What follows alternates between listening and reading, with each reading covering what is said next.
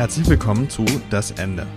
Was wäre, wenn es uns nicht an Visionen und Ideen für eine bessere Gesellschaft fehlt, sondern an der Fähigkeit, ein gutes Ende zu finden? Wir sind Ilan Siebert, Linnea Riensberg und Robert Stulle und freuen uns, euch regelmäßig zu verschiedensten Perspektiven auf das Ende einzuladen. Ob persönlich, in der Wirtschaft, politisch oder gesellschaftlich, hier auf alle Fälle immer menschlich. Viel Spaß! What if we don't lack visions and ideas for a better society, but the ability to find a good ending and let go of the old? And today we interview Joe Macleod, who explores how we can define and design a good end in the life cycle of products and services for consumers. Well, Joe, um, you and I, we met um, so a few years ago in 2017 at UX Salon, a conference in Tel Aviv. And we yeah. both come from the same background. We're both designers with a history in UX and interaction design. And you discovered this topic for yourself and um, you became fascinated with it um, about designing the end of things. You wrote a book about it called Ends. And you coined the term that I find fascinating this discipline called endineering. So, this is why, of course, we want to talk to you. And let me start with this point. Um, when I looked at your TED talk from the Stockholm TED conference, you opened with the lines that I love, like, we're all going to die. And then you said, um, sh um, shortly after, because we distance ourselves from witnessing and discussing the end of our lives. Where do you observe this in society? So, if you go back a few hundred years in European sort of um, experiences, I guess, uh, around death, they would be a lot more personal. And um, so, for example, people would experience death on a deathbed in their homes and they would invite people in. It would be very common to invite the family, friends, and uh, people would come in and go as that person sort of drifts off into, into death. These places were quite warm and uh, emotionally warm, positive experiences. This is when people would give their last testament, not just the will, which often we in modern Western capitalist societies consider that's the important thing, the will, which gives out the financial aspects of that person's death. But the testament, and then you'd listen to that person's testament and they'd reflect on their religious beliefs, their thoughts about their family and friends. And also, it was welcoming to children and uh, all sorts of people. It was a very, very different relationship we had with death at that time. And then we go through sort of the this is like the Middle Ages, for example, and we go through later centuries and we start to distance that relationship, not only because we had less tighter communities that people moved away and family weren't immediately at least living with you even also we changed our relationship with things. So there was a, a really good one. I've read quite a lot of books about death which um, isn't very much my personality but i, I do I, I find the, fa- the subject fascinating. But um, one of the ones which i thought was really good is a book by um, philip Ariès which is western attitudes towards death from the middle ages to the present. And in that he took it's very short actually. Um, it's it's based on the lecture series he'd done in the us in the sort of 50s in that he talks about the pornography, the pornographying of death, where historically we were very comfortable with death. We would be able to talk about it quite openly with others and our family and friends. And um, we have been distancing that and we've turned it into this sinister, horrible thing that now we tell our children, for example, what people who were welcome in the de- in the sort of bedchamber when people were dying who were welcome and they were comfortable with death, we tell our children they've gone to a better place and you can't go and see this and you shouldn't witness that. And so we've really sort of put uh, the phrase he used was something along the we've pornographied uh, death. I think that was a really good example of how we've distanced ourselves from acknowledging it and considering it on many levels. And Joe, how much does Luther have to do with that and the whole Protestant church and what it does with our lives? Well, that's also, I think, a really fascinating thing. When you think about our relationship with sin in the so a lot of the ends, the first ends book, I I sort of put into the perspective of Europe and particularly northern Europe because I see that's the launch pad for the industrial revolution and then and then it drifts off into the US and the consumer boom. So it's really important to consider the social context of um, what was going on up towards the industrial revolution at that point. When you look at the relationship that a religious person would have in the Catholic religion about death and sin and getting into heaven, you can renounce your sins as you go. So you're going through life towards death by zeroing the issues that you've had in your life. Essentially, you're targeting the best ending you could. But in the Protestant religion, you're not really allowed to renounce your sins. What you what you've done in your life can't be undone, and you get judged at the at the pearly gates, as it were, into in, as your route into heaven. And those two patterns, I think, very much influence our relationship with the end of life and and the, the wider context of that, where there's a, a questioning and acknowledging of it all the time as you go towards uh, death in one religion. But the religion which i think contextualizes industrial revolution and the heart of industrial revolution was a very different religion around that relationship with the end of life. Yeah, it's super fascinating because in this aspect of distancing ourselves from the end of um, life, we also have kind of distanced ourselves from the end of stuff. Like this is the part that is has become more or less invisible. It goes in a bin and then we forget about it. Um, and I think you you said it very well in in your talk. Um, how this what this makes uh, what this does with our psyche and with our perception of things so you coined the term of endineering, actively designing a good end for products, for services, and making the consumer aware of that end. What is how does this endineering pan out? How can we think about it?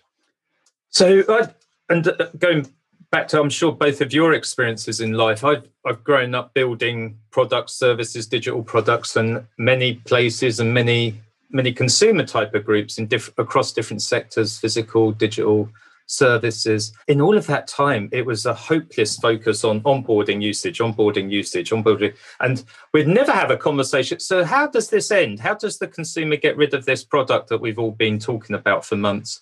That never, that question never came up in any of the places I've been at.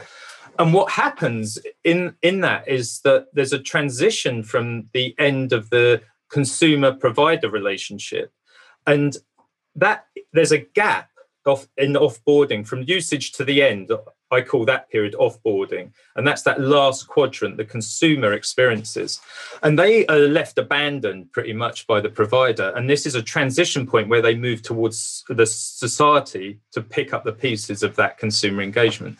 And we can map that in different ways. You can look at that in terms of a physical offboarding of a product goes from the transition of provider um, to into the bins of society. And we can also see that in terms of services where where you might borrow too much money from a bank and the bank sort of relinquishes their responsibility from you. And then you end up in the place of like having the society look after you and pick you up. And then also with digital you look at like the amazing quantity of share buttons i have and no unshare buttons. Let governments across the world have to implement massive quantities of legislation to protect the consumer around sort of, for example, privacy.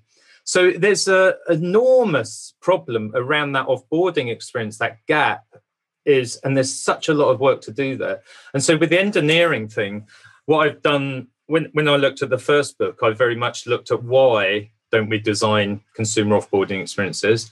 And that was philosophical historical reference, which I've just been talking about. But the next book needed to be okay how do we do it? And um, really endineering is all about how do we solve this problem? So uh, right now i'm going through rereads and edits of the book so i've written the majority of it. It covers things like identity as consumers what sort of problems we have around measurement because there's enormous problems around measurement in the consumer life cycle uh, offboarding. I, you, we can all get measured loads about our target who we are as a consumer at the beginning how much equity i have how much money i can borrow. All of these are types of measurements but we don't get measured at the end. I don't have a tangible easy way to understand my carbon footprint. I don't see how much data or how many things I'm exposed by in my digital world. And I find it hard, and it's actually only recently that people really investigate their um, their credit their credit history or their credit viability, which is often just hidden by banks. So there's stacks there around identity measurement and all sorts of things. So as much as I've framed that uh, world and how we can improve in it, I've also framed some of the problems. I'm also building these tools to help us. So how you offboard, what types of endings there are, and um, different models and systems to help people. You talked about the kinds of endings. I think there are seven you wrote about. So we get, we talk about, especially in product development, but in business more generally, we talk about the ending being about competition. It's always about this company, this person left because they went to a new company. And that's just one reason, one reason people leave is for a new com- competitor landscape. So I break all of the ending experiences across the consumer lifecycle into eight different quadrants. So in that you have things like timeout, which is like a time-based ending. So two week holiday, after a two week holiday, that's the end of the holiday. Or exhaustion, which might be about having credits on your pay as you go card or something like that. So there's all of these different types. Each one of those have different characteristics that we need to consider when we're designing an ending. A company might have a number of different ways that people leave them. It's not just the competitive one. And to have the design plans and strategies around endings helps that company become more able to, to um, react when somebody's leaving in a particular method. But also, it makes them really think about their product through different lenses from the end. And there's, it's super, super useful for them a, a super fascinating aspect of um, being conscious of the ends is the moment of reflection. And yes. I, I, like to look at this because we use a moment of reflection in so many disciplines. And somehow, if the end is not designed, that moment has been taken away from us. What yeah. value can we get from such a moment of reflection? When I um, propose these designs, so that we talked about types of endings and there's different types of um, experience that happen through that. So whether you're in one type of ending or another you're going to um, reflect or have a particular experience based on that. But also as a sequence um, so i've designed a model which um, is a sequence through the endings which we should i think design around. So that's that sequence helps people go through particular or designers design around stages of the end. So the first part of that, I talk about the crack of doubt, and that's the beginning of the end. It's this tiny fraction of a doubt that mm, maybe this isn't right for me anymore. Uh, that can go across all sorts of product services and digital, obviously. So I tried to make these quite high level so we can apply them everywhere. As I I haven't got the time to dig into every facet of it's everyone's sector, but I'm going to do another. I'm doing a book soon with which is about digital data endings. However, let me come back to this uh, offboarding thing.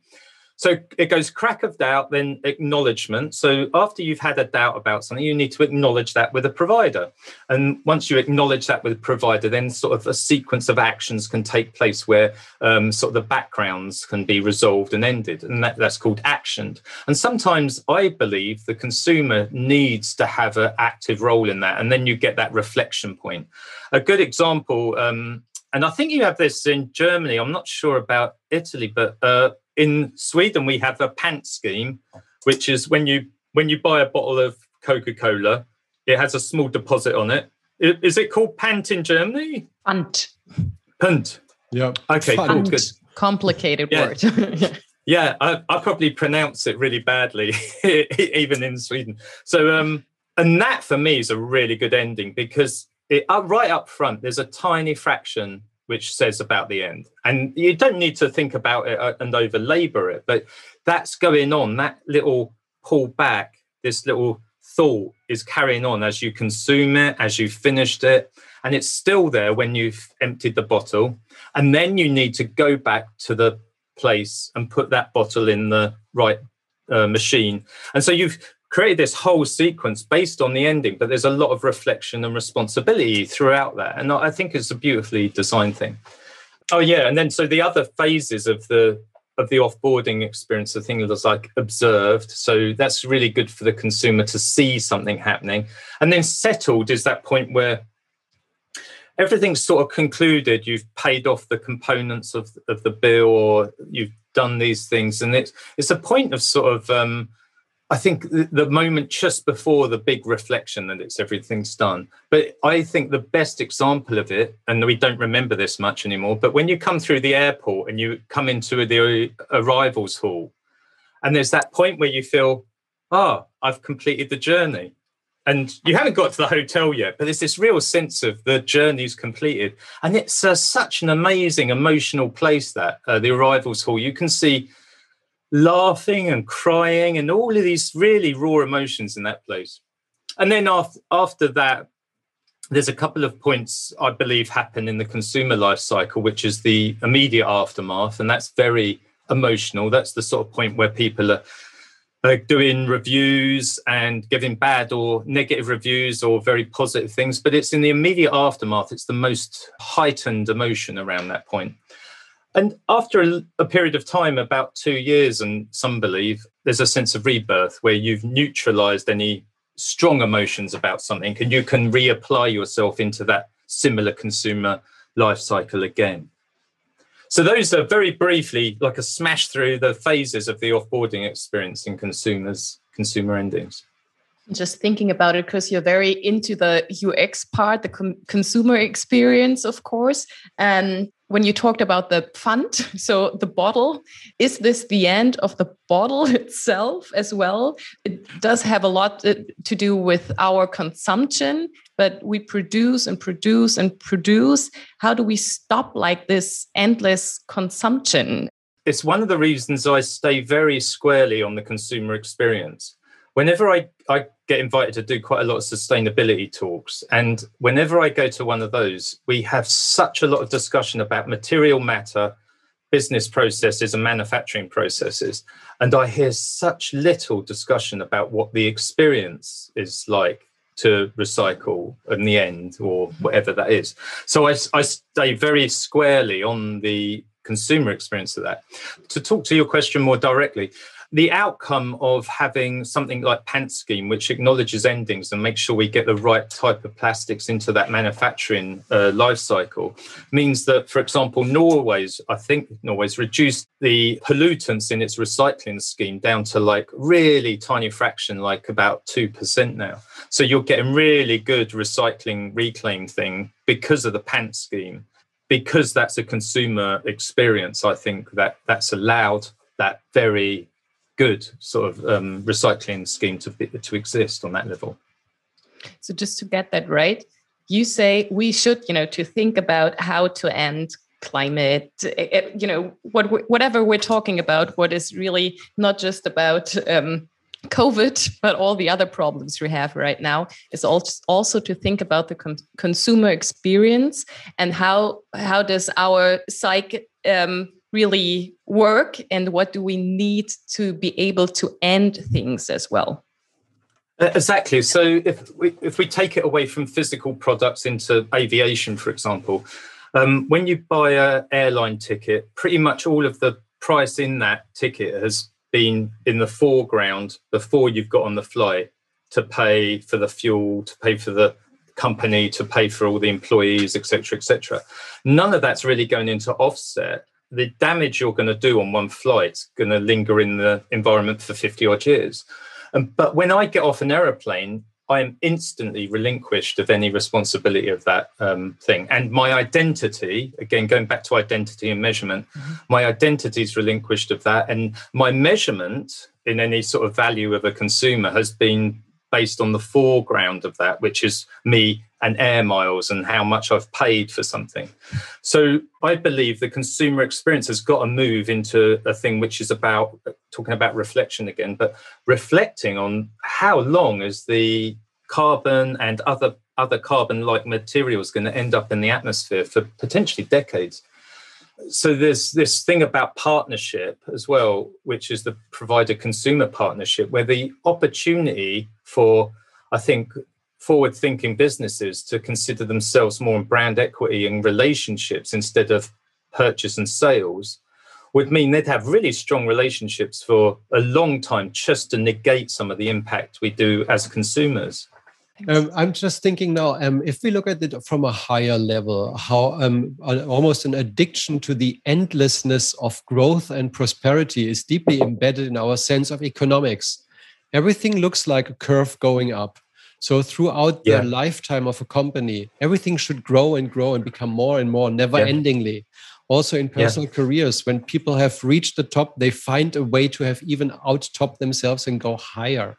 So it looks like we have um, a bad relationship with curves bending downwards again because we find it hard to accept. We don't want things to end. We see that as a failure or as a, um, as a slowdown.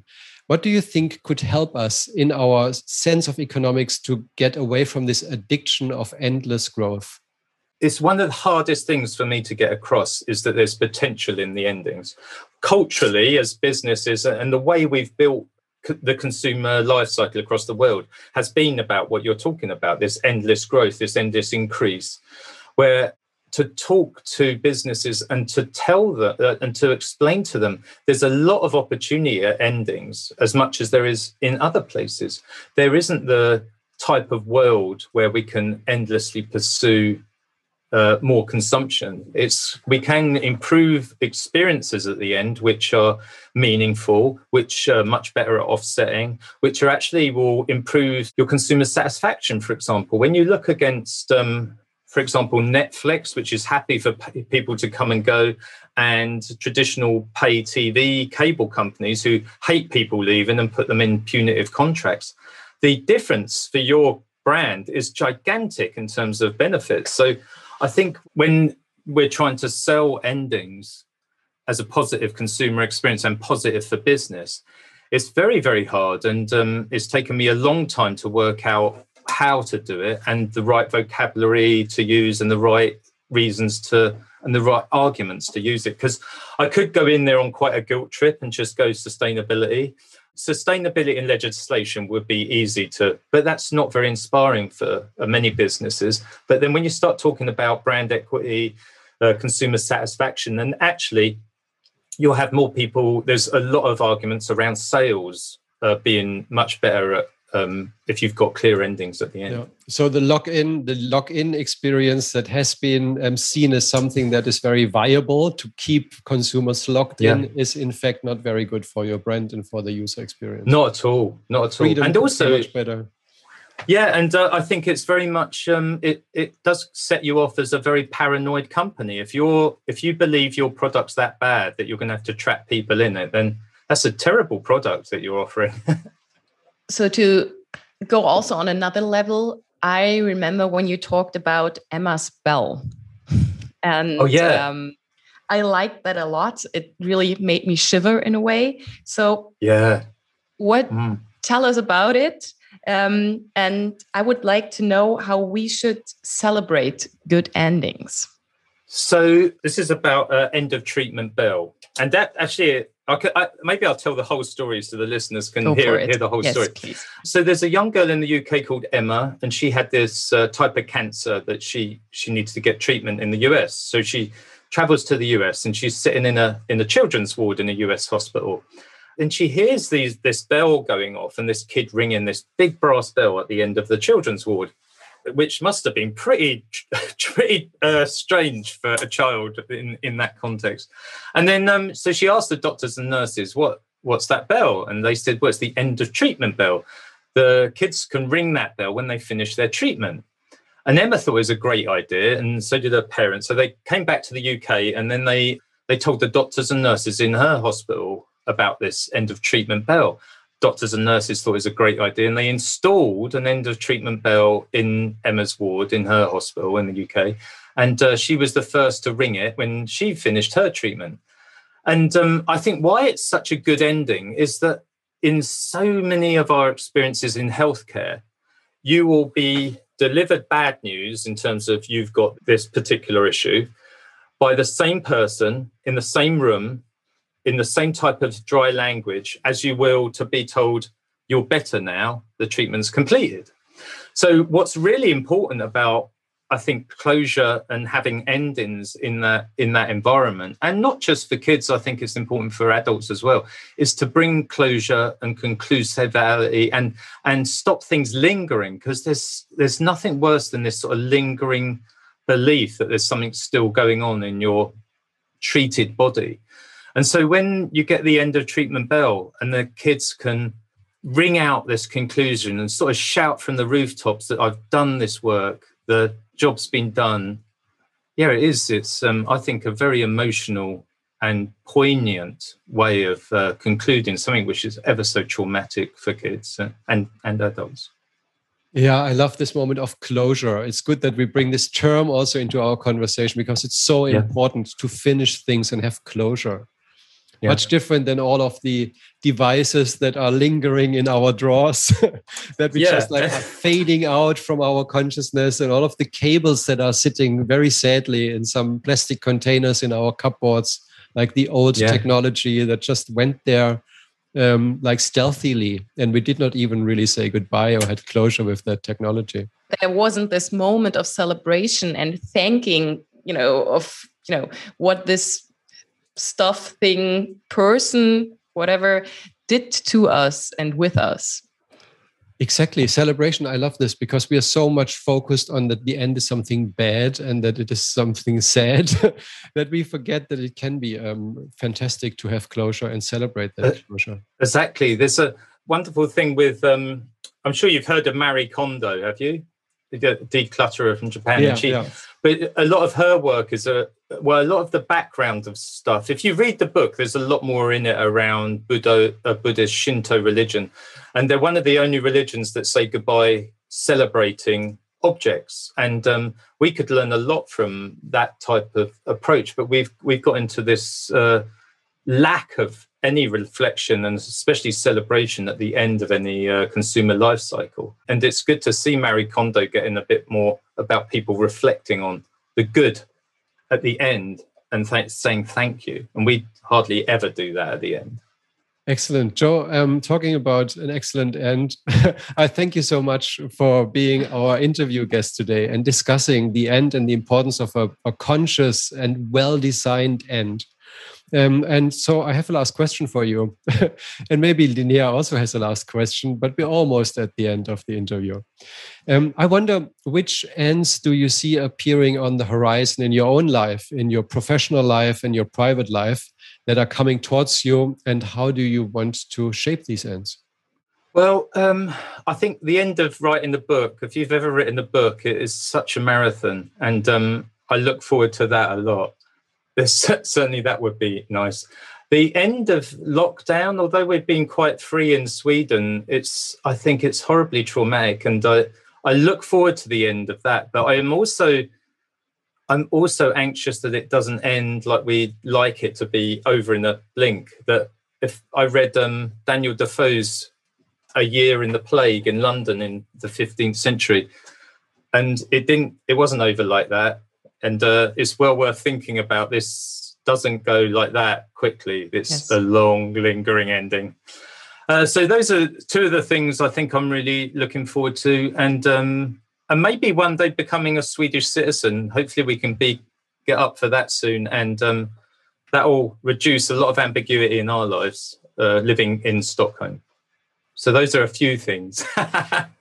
Yes, thanks. I do have um, the bell in mind. You know, when uh, thinking about lockdown, of course, there won't be this one moment where we think, no. you know, not in Sweden, not in Germany, where we think now it's over. It'll stay. And that makes it so frustrating at the moment that there's no, no bell in sight in a way. So, but thanks a lot, Joe. That was um, You're very, welcome. very um, inspiring. And um, hope to you know that this is not the end of our conversation. No let's keep in touch. And um, i i need to introduce you to a few people i know as well. So that'll be fun. Thank cool. you joe thank um, you. this is the end of our interview today. And it was fun talking to you